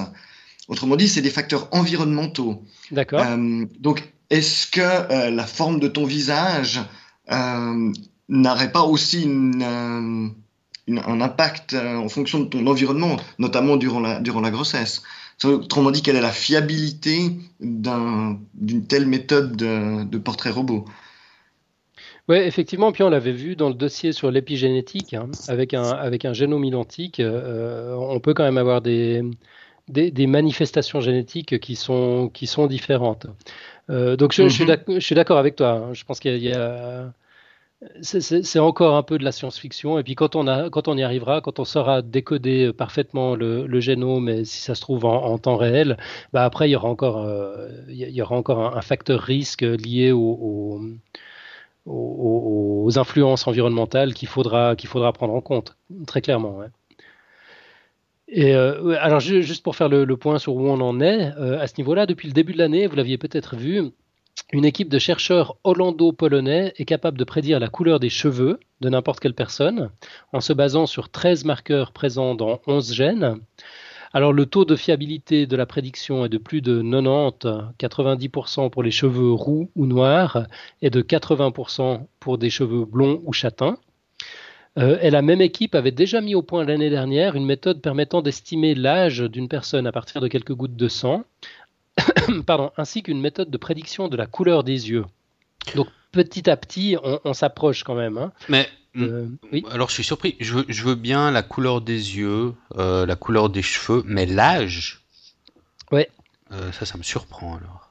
L'âge. Alors écoute, pour ce que j'avais lu du dossier, c'est en se basant sur les télomères. Tu sais qu'il y a donc c'est les télomères, c'est ce qu'on trouve à l'extrémité de chacun des chromosomes. Et puis à chaque copie euh, des, chromosomes, euh, il y, a une erreur de copie. En fait, le télomère est un peu raccourci. Euh, c'est comme euh, des, marges qui deviendraient de plus en plus grandes à, chaque photocopie si tu as, un défaut de, mhm. départ dans ton, dans ton modèle d'origine. Euh, et puis c'est là-dessus que se portent la plupart des recherches sur le vieillissement, en fait, parce qu'on se rend compte que si on arrivait à, reproduire les, les, gènes sans cette erreur de copie du, des, télomères. Et puis il y a notamment une, enzyme, si j'ai bonne mémoire, enfin là c'est nouveau de tête tout ça, hein. je risque de dire des bêtises, mais sauf erreur, la télomérase euh, permet de... Euh, permet d'inverser euh, cet effet du vieillissement euh, mhm. sur, euh, sur les télomères. Il y a pas mal de recherches sur des souris actuellement chez qui on a, on a réussi à inverser le processus. mais bon, en ce qui concerne, en ce qui concerne les, êtres humains, c'est de la musique d'avenir. Et Bon, accessoirement, je ne sais pas si ce serait forcément une très bonne idée de, de vivre éternellement. Mais enfin, ça, c'est un autre débat. Euh... de copie, hein possiblement. Enfin, moi. Ah, on, a des petits problèmes là, on t'entend pas bien. Ouais, on t'entend pas très bien, Xavier. Ah, voilà. Voilà, là c'est parfait. ça va mieux comme ça Ouais, c'est nickel. Euh, donc je disais, je suis pas sûr que ce soit des erreurs de copie, euh, ce raccourcissement du télomère. Il me semble avoir lu que ça fait partie du mécanisme cellulaire qui détermine euh, la mort de la cellule. Donc ça fait partie du processus de, de, vieillissement et de, de vie et de mort de, la cellule. Ouais, ouais. C'est possible. Enfin, tu sais, je, je, ouais, je, je, devrais pas me lancer comme ça, sans, sans, préparation. C'est des trucs que j'ai lus et puis je, garde un souvenir approximatif. Ça, ça, vaudrait la peine qu'on fasse un sujet carrément là-dessus. Quoi, sur le, ça veut dire que chez tous les individus, euh, ce télomère euh, se réduit dans les mêmes proportions euh, et, au même rythme Si on peut déterminer l'âge à, partir, à partir de la réduction. Non, il y a des facteurs aggravants. Ouais, donc c'est pour ça que. notamment La, Oui. Non, non, vas-y, vas-y. Ouais, non, t'allais allais parler du tabac, par exemple. Voilà, exact. Ouais. c'est un excellent exemple. Exactement, ouais. Euh, mais bon, on, y reviendra. Je pense mhm. que c'est une très bonne idée de faire un sujet sur les télomères, mais avec euh, la préparation qui s'impose. Euh, donc voilà, bon, bah, l'utilisation de ce genre de technique, c'est encore un peu de la science-fiction aujourd'hui. Euh, on a bah, typiquement, on n'a pas identifié les marqueurs qui déterminent la forme, la forme du visage, par exemple. Et puis, bah, quid de, l'influence de l'âge ou de l'environnement sur l'expression des gènes? Euh, Des cheveux qui sont génétiquement programmés pour être roux ou noirs, euh, est-ce qu'ils existent encore chez l'individu en fonction de son âge ou pas? Est-ce qu'ils sont déjà blancs? Enfin bref, il y, a, quand même pas mal d'incertitudes. Et puis, les gènes ne nous apprennent rien sur les choix potentiels en termes de shampoing colorant, évidemment. Donc euh, bah, voilà, en fait, je, suis arrivé au bout de, mon dossier. Il y aurait encore évidemment des milliers de choses à dire, mais là, je crois que j'ai battu officiellement mon record du monde de longueur pour un dossier de podcast science. Donc on va, on arrêter de saouler les gens, on va en rester là pour cette fois, mais le dossier reste ouvert. Je crois qu'il y, a, on, a identifié comme ça quelques quelques, quelques sujets sur lesquels il faudra qu'on revienne. Ouais, moi ce qui m'a plu, c'est que ça avait été toujours un peu de mon côté assez confus, euh, ce qu'était l'ADN, comment le gène euh, s'intégrait dans l'ADN, ce que c'était un chromosome euh, vis-à-vis de l'ADN et des gènes. Et donc si j'essaye de résumer ce que tu nous as dit là dans ta métaphore, si on représente l'ADN par un livre, oui. les chapitres du livre sont les chromosomes, et les, histoires racontées dans, dans ces chapitres sont les gènes. Mhm. Et les lettres utilisées euh, pour écrire ces histoires qui sont les gènes sont, sont les bases. Donc, sont ces quatre bases, ces quatre lettres un peu de l'alphabet génétique qui sont la l'adénine, la thymine, la guanine et la cytosine. Exactement. Mhm. Ah bah tu, tu suis, dis donc. Mais c'est un, plaisir d'avoir un public pareil. Ouais, mais j'ai entendu, euh, bah, c'était hier ou avant-hier justement aussi un podcast euh, qui, qui, parlait un peu d'ADN et tout ça. Et moi, ce qui, ce qui, m'avait marqué dans ce podcast, c'est que finalement, ces quatre lettres génétiques, donc ces, ces quatre bases, adénine, thymine, guanine, cytosine, elles sont les mêmes chez tous les animaux. Donc de, la, de, de, la plus petite bactérie monocellulaire à, à l'animal le plus évolué comme l'être humain, on a, tout, tout, tout l'ADN est codé par ces quatre mêmes euh, bases. C'est impressionnant ça. Ouais, il y, a une toute petite exception, c'est chez certains virus euh, qui, euh, qui n'ont pas d'ADN mais de l'ARN. Mhm. C'est de l'acide ribonucléique. Et puis là, le T est remplacé par un U. Euh, je ne sais plus, je sais plus ce que ça veut dire, mais voilà, c'est parce qu'en fait, ils n'ont qu'un qu'un demi brin, si tu veux, d'ADN à la place d'avoir les deux. Puis c'est pour ça qu'ils doivent se fixer euh, en tant que parasite sur d'autres sur d'autres organismes parce que tout seul ils, ne peuvent pas vivre. Donc c'est pour ça aussi qu'on dit que certains virus euh, c'est pas vraiment des êtres vivants, c'est plutôt une espèce d'entre-deux. Mhm. Euh, autrement effectivement tout ce qui est vivant sur, sur, la planète est, codé avec avec le même alphabet. Ce qui ce qui tend à, faire remonter la, la, vie à une origine unique. Euh, et la, la, diversité euh, qui existe aujourd'hui s'expliquerait simplement par, euh, par, enfin la, biodiversité s'expliquerait simplement par, par les différents mécanismes de l'évolution. Mais on serait tous partis d'une espèce de bactérie au départ. Mhm. Waouh, bon. Pour revenir sur les, les erreurs, il y a un article que j'ai pas lu de Jean-Marc Manhac euh, qui s'appelle Quand les experts se trompent, et ça parle justement de tous les tests ADN. Je ne sais pas si tu l'as lu, Alan. Non, non, ça me dit rien, je ne suis pas tombé dessus. Non, moi non plus, mais l'auteur, j'ai déjà un peu entendu parler de lui. Euh, il écrit sur Internet Actu des fois, hein. il est pas mal sur la, la confidentialité des données, des choses comme ça, c'est juste. Ouais, Bug Brother, c'est lui. Et il a fait, il a fait tout un article, enfin une petite enquête comme ça, même une grosse enquête, je crois, que j'ai pas lu, mais que j'ai quelque part dans mes bookmarks. D'accord, ouais, je, je l'ai retrouvé aussi. C'était effectivement euh, le titre exact, Quand les experts se trompent, par Jean-Marc Manac, et c'est sur Internet Actu. Vous êtes bons, les gars. c'est impressionnant. Ok, on mettra le lien aussi euh, dans, dans les notes de l'émission. Ouais, bah écoute, euh, moi ça m'a ça m'a bien éclairé en tout cas. Ouais très joli dossier. Très joli dossier. Merci, merci. Bon, il faudra, il faudra qu'il passe à la moulinette des biologistes encore. Je, je m'attends, je m'attends à des commentaires parce que c'était, voilà, il y a, peut-être, euh, peut-être quelques, quelques bricoles. Mhm. On verra. Affaire à suivre. En tout cas, on rouvre le dossier sans hésiter. Ok, ben merci bien. Bon, on va, pour pas faire une émission de deux heures, on a encore deux trois choses à dire. On va, on va tout de suite enchaîner, je crois. Ouais. Euh, bon, on va revenir sur deux trois euh, news et deux trois choses qu'ont partagé les, les, auditeurs avec nous. Alors pour commencer, tu te rappelles, on avait fait il y a quelques épisodes euh, un, podcast sur la, chimie pour les nuls et on avait on avait invité Marc Montangero nous nous parler de ses vidéos de, de, comment faire des petites expériences chimiques avec du matériel de la maison. Absolument. Et Lucie, elle a fait, fait une illustration à ce sujet et hum, une illustration liée un peu justement à la cuisine et à la chimie de la cuisine et des aliments qu'on aime bien. Et alors il a, il a, donné une petite réponse euh, sur, les, sur les questions qui se posaient dans l'illustration de, de, Lucille. Alors je, lis tel quel ce qu'a répondu euh, Marc Montangero. Euh, donc chère Lucille, merci beaucoup pour cette illustration. Voici quelques réponses. La composition du Nutella est indiqué sur l'étiquette. Une partie de son secret est de contenir les ingrédients nécessaires à la production du chocolat, qui est extrêmement addictif. C'est en effet un excellent antidépresseur et il a la particularité de fondre à une température très proche de celle du corps humain, ce qui permet de libérer les arômes au bon moment. Il y a donc une histoire neurologique derrière l'addiction au chocolat et donc au Nutella. Il nous parle aussi de l'huile et du vinaigre dont, qu'il, a tiré de l'illustration de Lucille. Euh, l'huile et le vinaigre, donc le vinaigre est composé à 95% d'eau, ne se mélange pas volontiers.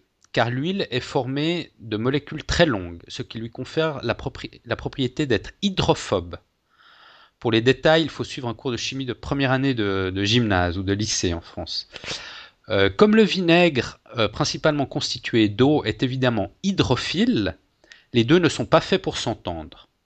On peut toutefois y arriver par l'intermédiaire de molécules particulières que l'on appelle des tensioactifs, qui sont de longues molécules dont une extrémité est hydrophile et l'autre hydrophobe. Ces molécules vont se lier d'un côté à l'eau et de l'autre à l'huile, permettant ainsi de solubiliser l'un dans l'autre. On trouve ce genre de molécules dans le jaune d'œuf ou la moutarde, raison pour laquelle on utilise de la mayonnaise ou de la moutarde pour la sauce à salade. Les savons sont constitués de tensioactifs, puisque le but est précisément de dissoudre les taches de graisse. Mais il faut avouer que c'est franchement moins bon que, de, que dans la sauce à la salade. Bon, a pas tout On est d'accord. Encore que pas toujours. Ça dépend de la sauce à salade. Et pour les œufs battus en neige dont, dont avait parlé Lucille, euh, l'idée est la suivante. Le blanc d'œuf contient de l'eau et des protéines, des assemblages de molécules qui forment une énorme molécule que l'on appelle polymère. En battant le blanc, on incorpore de l'air dans le blanc. Les protéines, les protéines, pardon, les protéines se déroulent et on forme une mousse qui est en fait des bulles d'air dont la surface est de l'eau maintenue par les protéines. Pour faciliter la formation de la mousse, il faut ajouter une pincée de sel qui aide les protéines à se dérouler.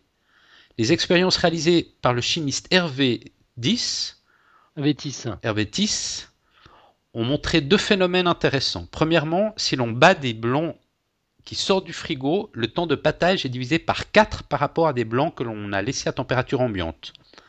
Deuxièmement, le volume de mousse est d'environ un quart de litre par blanc. Une fois ce volume atteint, il suffit d'ajouter une cuillère à soupe d'eau et de battre à nouveau, jusqu'à stabilisation du nouveau, du nouveau volume plus grand qu'avant. On peut ajouter de l'eau jusqu'à atteindre un volume d'environ 1 mètre cube pour un seul blanc d'œuf. Euh, si c'est trop compliqué, on peut simplement décapiter des têtes de choco et piocher le blanc dedans. Donc, pour ceux qui connaissent pas les têtes de choco, c'est un petit chocolat rempli de blanc d'œuf qu'on trouve en Suisse. Euh, et voilà, il conclut en nous disant restez connectés sur mon site, il y a encore quelques expériences en rapport avec la cuisine. Ouais, bah, c'est bien cool d'ailleurs, on peut redonner le, lien, c'était chimie.ch slash nul, je crois. Hein? Ouais, je crois que c'était ça. Il, me semble aussi. pas à 100% sûr, mais je crois que c'est ça. Ouais, ouais, si, si, si, c'est ça. C'est ça. Chimie.ch slash nul. Il y a un nouvel épisode chaque samedi. C'est chaque fois aussi bien. C'est vraiment bien. Ça vaut, ça vaut la peine de suivre ce vidéoblog. Euh, pour continuer les, news, alors Xavier Agnès, comme d'habitude, euh, une news que, que tu nous, que as partagée avec nous. Bon, on pouvait pas la rater celle-ci parce qu'on a beaucoup parlé sur, euh, sur le lancement de la navette Endeavour. Euh, donc la NASA a lancé, c'était lundi si je me trompe ah. pas. T'es là? Oui? On t'a perdu un petit peu là. Ah. Ouais, effectivement, il y a eu quelques, quelques petites coupures. D'accord, non, je disais, euh, je revenais sur le, lancement de la navette Endeavour qu'a effectué la NASA au début de la semaine. Mhm. Et donc euh, l'engin a entamé son dernier voyage avant de prendre sa retraite vers la station spatiale internationale. Et ce dernier voyage d'Endeavour a pour objectif d'acheminer jusqu'à la station spatiale euh, le fameux, on en a déjà parlé plusieurs fois, le fameux spectromètre magnétique Alpha 2, donc un appareil permettant d'étudier euh, l'existence d'antimatière et la nature de la matière noire invisible. Donc euh, comme on l'a, on l'a déjà dit, il y a un problème pour les physiciens, c'est qu'il y a l'antimatière, il y a un manque d'antimatière par rapport à la matière. Donc l'antimatière, c'est, c'est en fait que chaque particule qu'on connaît à une particule, une antiparticule. Donc l'électron qui est chargé négativement aurait une antiparticule, le positron, euh, chargé positivement. Et en fait, on, constate que dans l'univers, il, y a une asymétrie qui s'est produite, il y a un déficit d'antimatière. On ne les voit pas tellement, ces antiparticules. Mm-hmm. Et aussi la matière noire dont on avait parlé, donc cette matière noire qui, semble euh, maintenir à une vitesse plus élevée qu'on a l'impression de ce que, la matière observable devrait permettre les, étoiles autour d'une galaxie. Euh, donc voilà, donc cette navette Endeavour, ça, a pas mal tweeté cette semaine là autour. Là, je crois qu'elle a, elle a fait l'arrimage sur la station spatiale, si je me trompe pas. Ouais. Exact. Et, donc voilà, peut-être juste pour revenir sur la deux petites secondes sur la matière noire. Tu te rappelles, on avait dans, dans, l'épisode de la semaine passée, on a, on, t'avais, fait, avais mentionné rapidement euh, que Thibault Lacroix avait, avait, un, avait partagé un article de Science et Vie Absolument, ouais. Sur euh, des théories un peu alternatives, on va dire, euh, à celles de la matière noire. Entre autres, euh, il se base. C'est intéressant. Bon, c'est un article que j'ai trouvé bien vulgarisé, très facile à comprendre. bon, je vais pas m'étendre plus longtemps là-dessus, mais si vous avez l'occasion de, retrouver cet article dans Science et Vie, je vous le conseille. Entre autres, on parle de la théorie monde et de, de la loi de Tully-Fisher. Mhm. qui, semble mettre qui, qui, semble décrire une relation proportionnelle entre la masse d'une galaxie et la vitesse de ses étoiles. Enfin bon. Donc euh, ça c'est Thibault Lacroix qui nous avait partagé ce, cet article de son CV et il nous a aussi envoyé cette semaine un, PDF euh, qui, est un manuel d'introduction à la physique des particules. Donc un PDF qui, semble très très intéressant, pas mal de maths, donc il faut quand même avoir euh, un peu les bases. Mais il passe en revue euh, tout plein de, choses physiques que j'aime beaucoup. Et donc voilà. Euh, on leur remercie. Une source d'inspiration pour Mathieu. Voilà, euh, exactement. On, publiera le lien vers le PDF sur le site. une autre... Il est dans ma liste de lecture aussi. Ouais. Mais bon, ça a l'air quand même assez costaud. Hein. Faut, faut des bases de maths. Hein. C'est pas. Mais en tout cas, ça va être une bonne, bonne référence pour revenir dessus si on a deux trois doutes.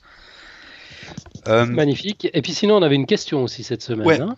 Une question euh, de DJS Shorn. Bon, je sais pas très bien comment on, prononce. DJ Shorn, peut-être. DJ Shorn, je sais pas. Euh, il nous pose la question suivante. Il dit J'ai une question relativement simple. On entend depuis quelques temps et surtout n'importe quoi. Donc, je reviens sur, ce dont on a parlé au début de l'émission avec les nombres.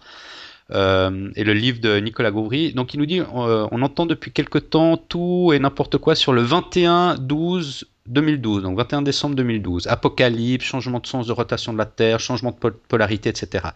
La seule chose certaine, c'est que les planètes du système solaire seront alignées.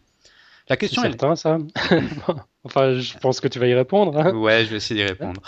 Euh, la question est la suivante. Quelles seront les conséquences réelles de cet alignement sur la Terre? Y a-t-il aujourd'hui des réponses qui font consensus dans la communauté scientifique?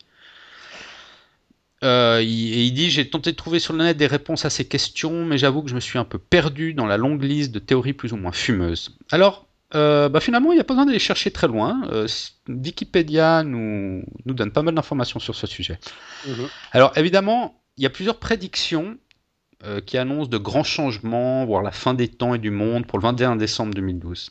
date supposée, en fait, de la fin d'un cycle du calendrier Maya. Et ces prophéties ont été popularisées entre autres par le mouvement New Age, certaines œuvres de science-fiction, au cinéma, et par un certain nombre de charlatans pseudo-scientifiques. Euh, ces prédictions astronomiques pour décembre 2012 ont d'ailleurs été officiellement démenties par la NASA, comme on va le voir. Euh, on affirme aussi que l'on assistera à un, alignement de planètes, censé avoir des conséquences catastrophiques pour la Terre dues à une planète hypothétique qui s'appellerait Nibiru. Je sais pas C'est une nouvelle celle-là. Vous n'avez pas entendu parler de, cette planète? Moi, j'ai un peu entendu. Jamais. Alors, dans la mythologie babylonienne, Nibiru ah, était le nom par lequel on désignait un astre associé au dieu Marduk. Actuellement, on fait plutôt référence à une planète proche de la Terre, mais invisible. Et Nibiru ne passerait au voisinage de la Terre que tous les 3600 ans, causant à chaque fois d'importantes perturbations et destructions. Séismes, tsunamis, éruptions volcaniques, basculement de l'axe des pôles, changement climatique, encore la disparition de certaines espèces animales et végétales.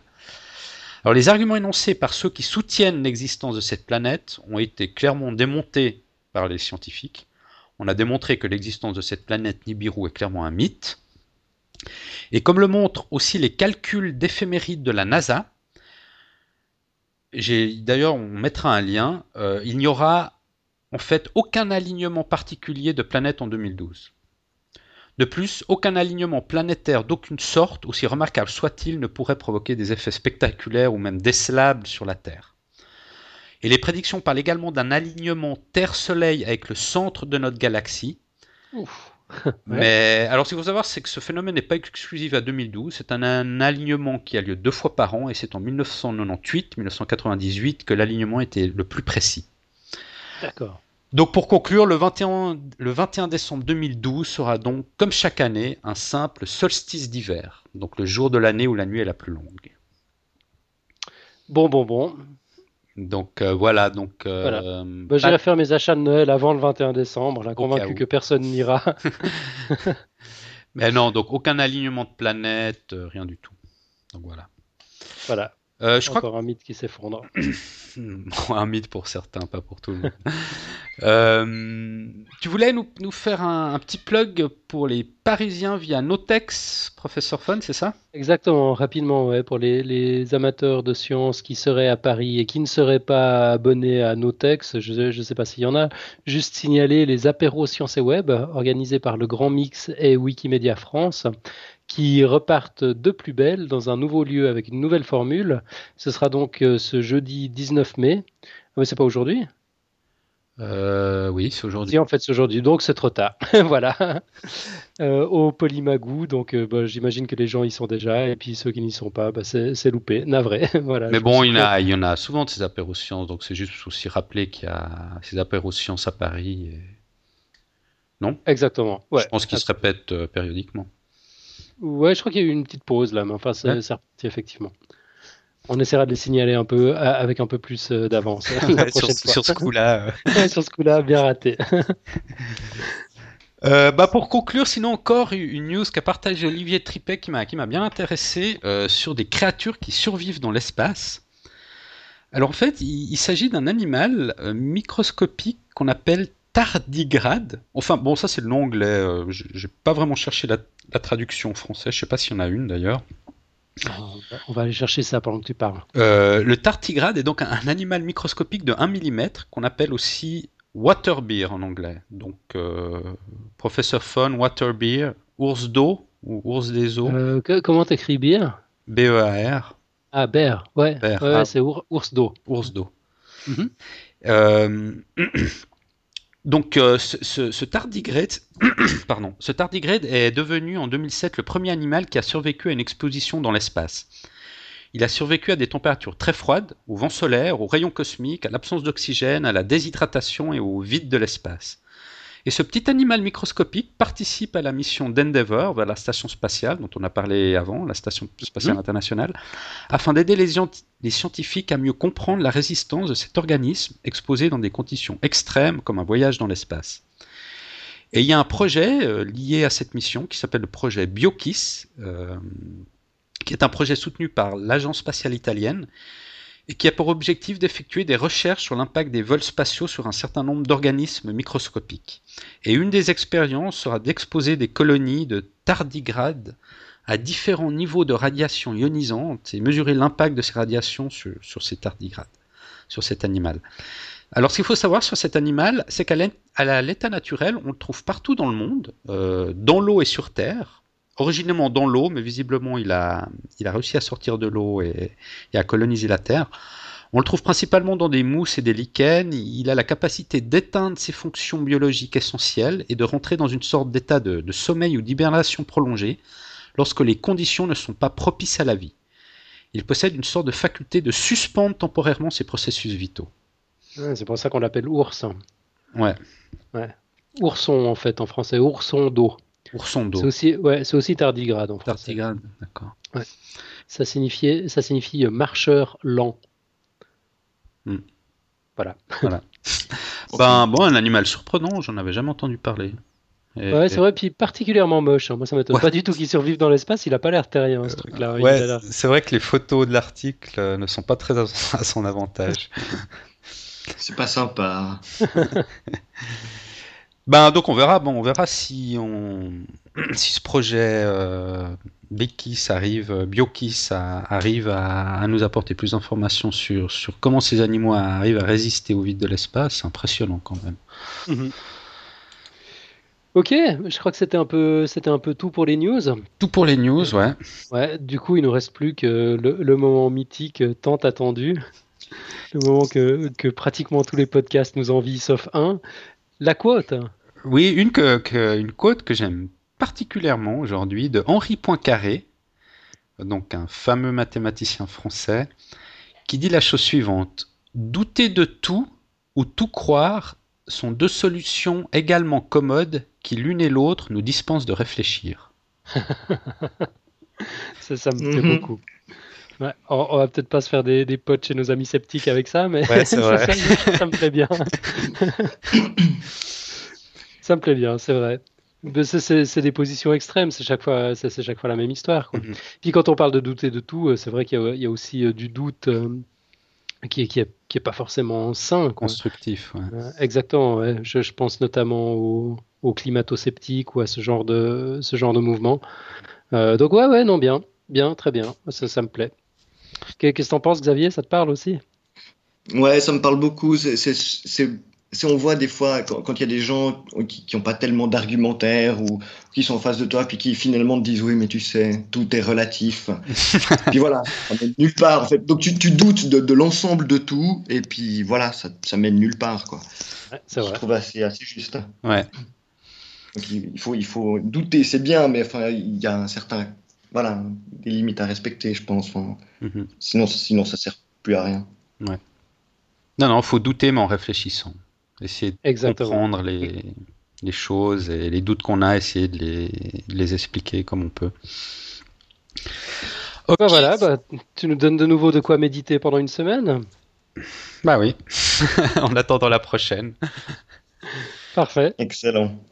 Très bien, bah alors on va en rester là pour aujourd'hui. Euh, merci Xavier pour avoir participé à cette émission avec nous et nous avoir parlé du livre de Nicolas Gauvry. Ouais, merci beaucoup, tu reviens quand tu veux. Et on... Merci de m'avoir invité. Bien. Et on, va se voir bientôt finalement dans, dans, la visite du CERN là, qui se rapproche à grands pas. Ouais, c'est vrai, le 9 juillet. Ouais, je me réjouis beaucoup. Mhm. Alors, ben, bonne semaine, bon, bonne fin de semaine à vous deux, puis à la semaine prochaine. Merci, à tout bientôt. Ciao. Yes, à tout bientôt. Ciao, ciao. Ciao, ciao.